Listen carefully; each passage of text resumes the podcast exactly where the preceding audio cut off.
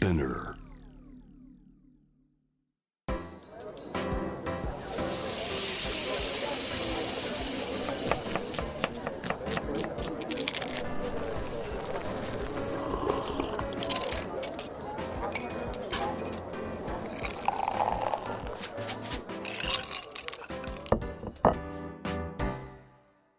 アジナ副音声Voice of Food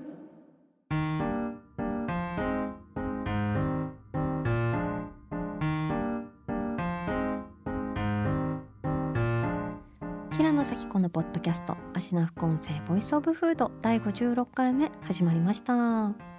この番組は365日食べ物のことしか考えていない食のしもべことフードエッセイスト平野紗季子が毎回テーマに上がるフードについて熱く語り音楽のライナーノーツみたいに美術館の音声ガイドみたいに食をもっと面白く深く味わうためのトークをお届けする番組です。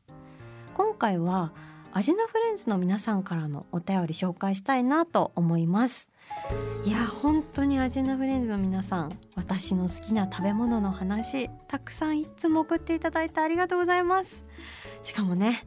何かと長いっていう読み応えありすぎる感じであの本当に嬉しく拝読しているんですけれどもあの最近はねこの番組を聞いてあのアイスクリームの明治ブルガリアフローズンヨーグルトデザートさんをですね片手に SNS に投稿してくださる方もたくさんいていや美味しいよねっていうのを私はいつも見ながらハートマークを送っていたりします。いや本当に毎日暑いですからねアイス食べたりしながらなんとか皆さんご自愛してください。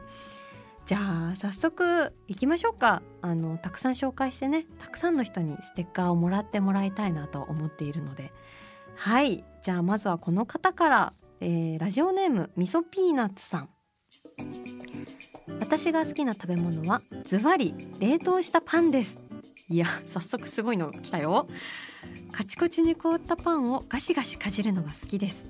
大抵の人は眉を潜めるというか惹かれると思いますが一度味を占めてしまったら最後あっという間に冷凍庫がパンに占拠されます。焼いたパンを否定しているわけではありません。それはそれこれはこれです。冷凍したパンは実は完全には凍っていません。見た目はカチコチでも一口かじるとシュワッと溶けるのです。それはもうシャーベットのようにシュワッと。いくら夏でも朝からアイスは罪だけど冷凍パンなら余裕です。パンなんだから。ナッツやドライフルーツが入っていたら最高ですね。もはやパンアイスです。アイスパンです。シュトーレンを凍らせた時は革命だと思いました。もともとシュトーレンはマジパンやドライフルーツでかなり甘めですが冷凍することでギュッと凝縮され上品な甘さになります。そして積もった雪のように厚くパンを覆う粉砂糖が唇に触れてシューッと溶ける瞬間はまさに麻薬的な幸福です。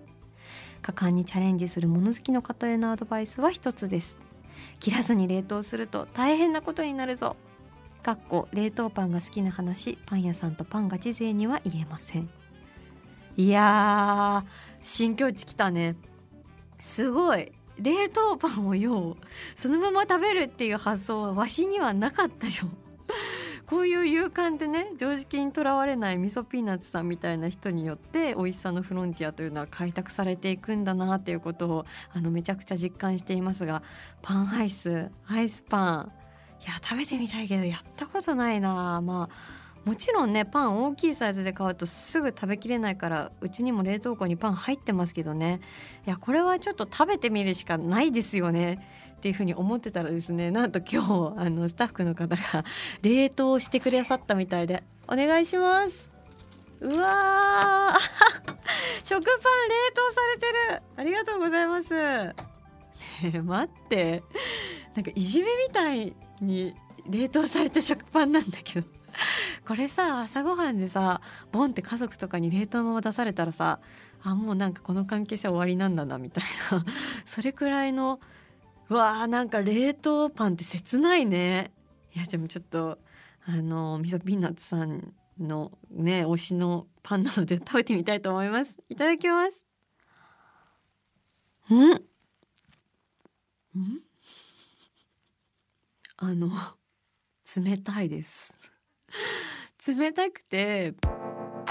あの少しずつ溶けていくので噛むのにめっちゃ時間がかかる。何これ。いや本当にねなんか新しい食べ物になったっていうか冷凍されたパンなのよ。えちょっともう一個食べてみようかな。この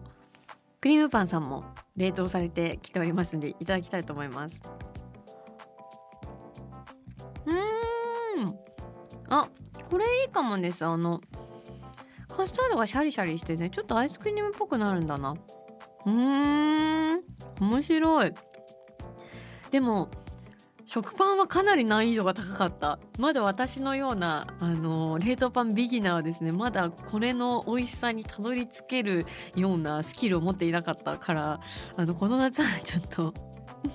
冷凍パンに果敢に挑戦していきたいなと思った。でもそれくらいなんか新しいって気持ちになれるのがすごい。なんか何でも冷凍してみるもんだね。うん。いやだって意外と冷凍して食べるのが実は好きですっていう食べ物あるかな他に。まあゼリーとかはねでも普通ですよね。あのマンナルライフのこんにゃく畑。あれさ冷凍するととんでもなくうまいじゃないですか。皆さん子供の頃とかやらなかったですか？やってないかな？あのグレープ味のさ紫色のハート型の透明なゼリーがさ中が凍ってこうシンって白くなってこう雪国が真空状態になってるみたいな世界が出来上がっててそこにこう小さいスプーンをガンガンって突き立てながら味わうとさこうシャリっていうのとグニャっていう絶妙な食感になっててさあれ美味しかったっすよねっていうのを今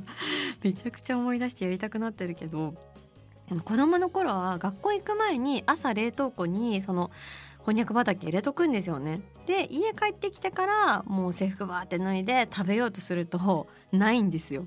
でさゴミ箱見たらさ抜け殻があってさ兄が食べてるわけ。でもう大喧嘩ですよ。もうだって今買ってきてもらっても今は食べられないんだからっていう。今買ってきたら最低6時間待たなきゃいけないっていうこの取り返しのつかなさとはみたいな感じになってて私結構こうやって食べ物のことで切れてたなっていうのを今いきなり思い出してるんですけど子供の頃ねあと母親の一口ちょうだいの一口がすごい大きかったの。それがもう本当にムカつくって思って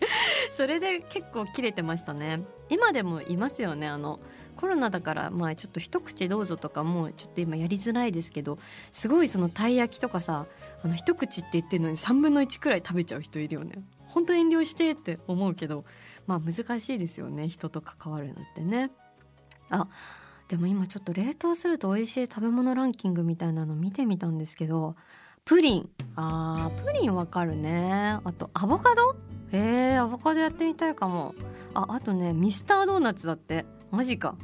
特にエンゼルフレンチ。これ公式でも推奨されてるらしいよ。冷凍することで中のクリームがまるでアイスのような食感になり子供にも大人気のドーナツですだって。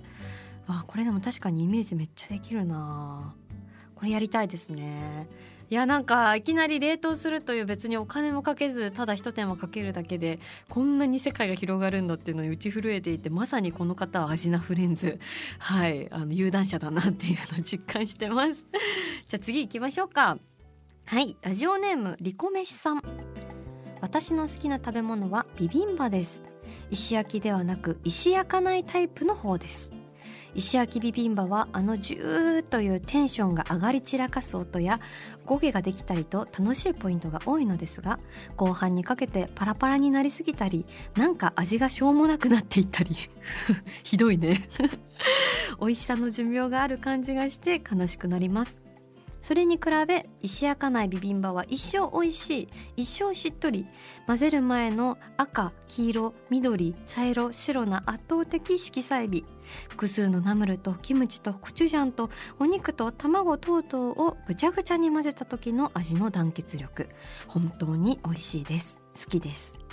石焼きビビンバしか置いてないお店も多い中で石焼かないビビンバを置いてくれているお店を見つけると一気に大好きになります。世にもっと石焼かないタイプが出回りますように。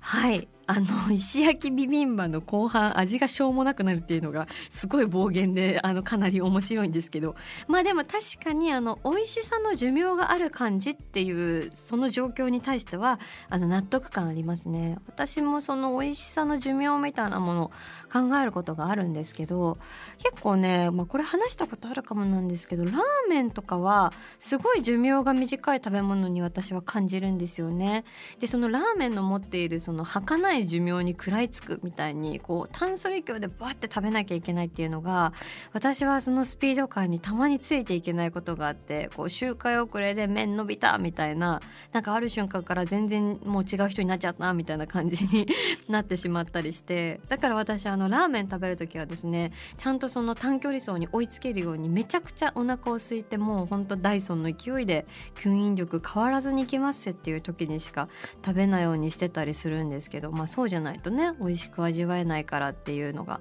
あるんですが、まあ、逆にその味の向こう側っていうかねこう寿命が尽きた後にむしろ美味しくなるみたいな食べ物もあったりして、まあ、冷めたたこ焼きとかねもう私すごい好きであの死んだ炭水化物みたいなことも私よく言ってる気がするんですけれども一回死んでからが実はうまいみたいな食べ物もあるからね、まあ、そこはまあ好みによりけりかなというふうに思いますが。まあビビンパね。でも私も石焼かないビビンパ結構好きです。あのこの間もごさんっていう東京の共同っていうエリアにある韓国食堂さんに行ったんですけどそこのビビンパはですねあの石焼かないんですよ。でですねそのピカピカのね色とりどりのナムルにね真っ赤なコチュジャンが自家製で入ってましてねだから辛さっていうよりはね香り高さと深みがありましてでそこに肉のそぼろも入ってるんですけどね甘辛く味付けてないんですよね。すごい美味しい豚さんを使っているのでその肉の味わいをギュッと生かすために塩豚そぼろに仕上げていてでそいつらが混ぜれば混ぜるほどこう美味しさが重層的に広がっていく積み重なっていく幸せが増えていくっていう感じでですね。あー食べたいね。うんのリコメシさんもぜひあのモゴのビビンパお気に召していただけると思うので行ってみてください。では続いてはこの方。ラジオネーム犬さん。私の好きな食べ物について投稿いたします。それはびしょびしょのケーキです。びしょびしょと書くと全く美味しそうではないのですがラム酒のシロップに溺れているババ。酸っぱいほどにレモン果汁が染み込んだドリズルケーキなどしっとりを通り越してびしょびしょにさせられたスイーツは意外とたくさんあります。ティラミスの底に敷かれたフィンガークッキーはクッキーの形を保てないほどにエスプレッソに浸されていてほしい。代官山にあるパティスリーイルプルーシュルラセーヌでショートケーキを食べた時シロップをたっぷり含んだスポンジには衝撃を受けました。ふんわりエアリーにというのがスポンジケーキの鉄則だと思い込んでいたのですがスポンジのその小さな穴たちはシロップが入り込むために作られたものだったのかと Google や SNS などでびしょびしょケーキと検索してもなかなかヒットしないのが寂しいですが私の中で一大ジャンルを確立しています。えー、お友達になれそう犬さん聞いてますか？わかるよ。私もねびしょびしょケーキ大好きです。あのブランデーケーキとかババとかサバランとかそういう絞ってない雑巾くらいこうびしょびしょでじゅわじゅわでタプンタプンなのすごい嬉しいんですけど皆さんお分かりいただけるでしょうか？あのねそういうやつらがですね口に入れるとこうじゅわってこうなんかシロップとかねあとお酒とかがジュワって巣から出てくるみたいな感じっていうのがねあのシーンは結構インパクトがありますよね。でそのシーンの虜になってびしょびしょケーキ好きになっちゃうっていうのはすごい納得感がある。っていうかそのイルプルーシュルラセーヌのショートケーキってそんなびしょびしょなんだね。すごいそのシロップを打ってるんでしょうね。いや確かにショートケーキだと珍しい。え？今日はなんとイルプルーシュルラセーヌさんのショートケーキ様、えー、スタジオにお越しいただいているということでお呼びしましょう。うわーこんにちは。うわはじめまして。確かに。うわー乾かす前のスポンジみたいにびしょびしょしてる。今回は夏ということでオレンジのショートケーキになってます。めちゃめちゃ輝いてるよ。えー、だって下からねまさにそのびしょびしょのスポンジ生地生クリームなのかな？クリーム。で、えー、オレンジが入りましてまたびしょびしょのスポンジ生クリームでオレンジということで。うわー。確かにもう見るからに水分量が高いです。えー、いただきます。わ崩れる。ちょっと待って。うん。え、今この音でこの水分量伝わったかしら？あのぐしゅって言ってましたよね。いただきます。うん。すべてが一体となりとろけた。衝撃なんだが？なんだこれ？あもう本当にあちょっと鳥肌立っちゃった。えー、本当にねショートケーキとしてお立ちになられておられるのが不思議なくらいジューシーなんですけれども本当にこのジューシーさゆえに、えー、全てが一体となっていきなり消えてなくなります。もう解散ってパッて。であと香りだけ残して消える。いやこれはちょっとあっけに取られますね。もうこんな定番の商品なのになんかすごくここにしかないものでありものすごい必然性を感じる。うわやっぱイルプルシュルラセーヌすごいな。あのイルプルーさんってですね本当にお菓子好きからしたらまあ伝説の店の一つなんですよね。代山にあるんですけどお店の看板にここが日本一美味しいフランス菓子店って書いてあるんですよ。なかなか言えないですよね。ここが日本一美味しいフランス菓子店。いやでも言われたら確かにそうだなって思っちゃうくらい本当に素晴らしくて。あのパティシエはですね弓田徹さんっていう方なんですけれども、まあ、フランス合宿の巨匠というふうに言われていたり奇才と言われたりするんですけれどもね。もう弓田さんの言葉も本当にすごくてですね。例えばですがただ一つ真実の美味しさを提示するパティスリーでありたい。決して時代の雰囲気に身を任せず美味しさとは何かフランス的な味わいとは何か自己の存在をかけて追い求めていきますとかただ偶然にどこよりもうまいのではありません。素材やお菓子への鮮烈なイメージを寸分たがわず作り上げようとする強い意志が食べる人に喜びと感動を与える生菓子を生み出すのです。っていうもう壮絶な言葉がですねホームページとか拝見すると並んでいて私も読み上げてるだけなのにめちゃくちゃ腹筋に力が入って背筋が伸びるというですね。もう本当に言葉で殴られるようなあの哲学を持っていて実際それが本当にお菓子にも通じているっていうところであの素晴らしいパティスリーさんなんですけれどもいやーこんなショートケーキあるんだ。いや犬さんありがとうございます。まさかびしょびしょのケーキ。ねびしょびしょっていうとほんとサバランとかババとかっていうのはそういう洋酒につけてたりしててまあびしょびしょだよねっていうのが、まあ、当たり前っていうお菓子なんですけどここにもこんな隠れびしょびしょケーキがあったのかっていう衝撃で 今めちゃくちゃ嬉しくなっています。あのちなみにですねあのクッキーとかも本当に美味しくて私がすごく好きなのはアクの強いチョコレートの塩味クッキーです。なかなかチョコレートでアクの強いつけなくない？っていうね。え？ー、なんとアクの強いチョコレートの塩味クッキーさんも今日スタジオにショートケーキさんと一緒にお越しくださっているということで嬉しい。入ってもらいましょう。やったお久しぶりです。嬉しいいやだってなかなかさチョコレートにさまあほろ苦いとかさカカオ鮮やかに香るとかは言うけどさアクの強いってそれこそ稲田俊介さんというところのまずみですよね。そのまずみを肯定してそれをなんならあのお菓子の最初のネーミングでつけちゃうっていうところがですねもう本当に何かしらの哲学何かしらの必然的な意志みたいなものを強く感じる、えー、たまらないお菓子なんですけれどれども嬉しい来てくれてる。もう本当にね真っ黒いんですよ。アクの強いチョコレートの塩味クッキー。いただきます。本当にオセロかなっていうくらいね黒いんですが。うん。甘くないんだこれが。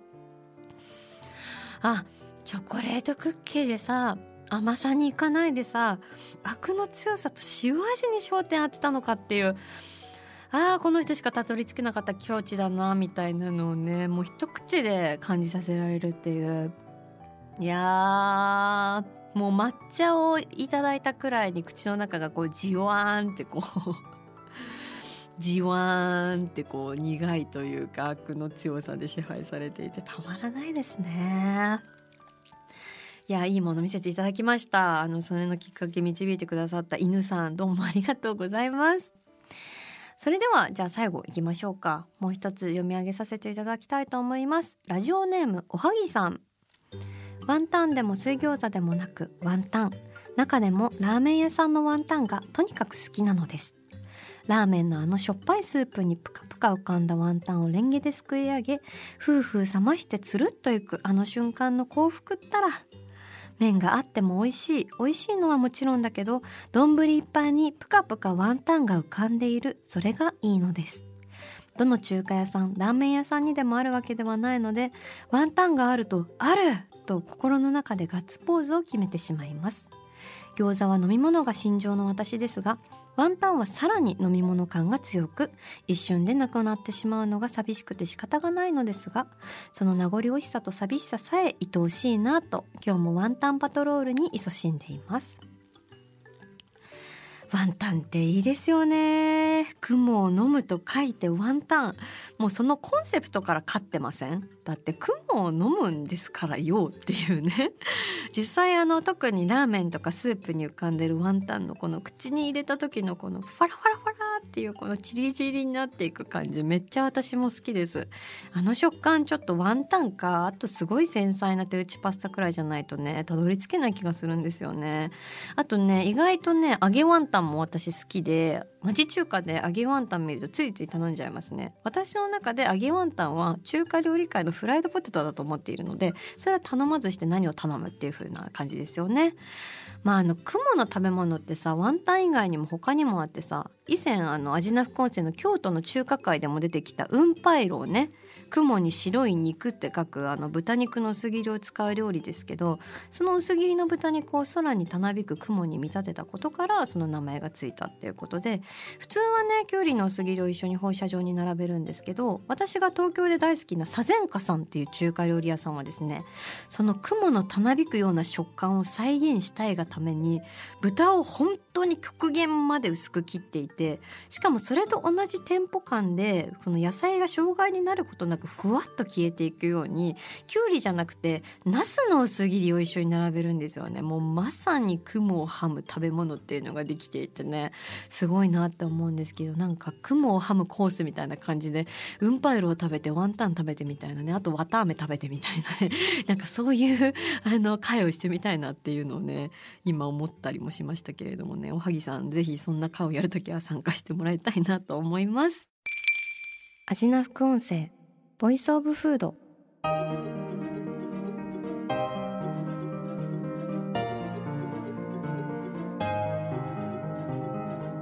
はいというわけで今回はアジナフレンズからのお便りの回をお送りしましたがいやー結構鳥肌ものの偏愛を皆さん見せつけてくださってあのすごく刺激になりました。冷凍パンはまだ私ちょっとその境地たどり着けてないしワンタンの美味しさはわかるしあとびしょびしょなケーキね。ちょっと本当にイルプルシュル・ラセーヌさんのショートケーキめちゃくちゃ美味しかったので皆さんもぜひ食べてみてもらいたいなと思いました、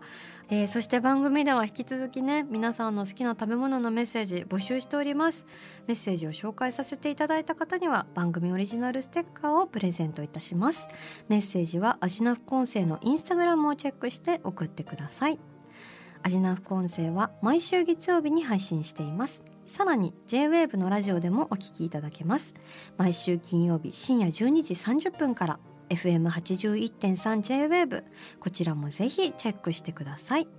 平野咲子が届けるアジナ副音声ボイスオブフード次回も食べ物への愛を声にしてお届けしていきます。あお腹すいた。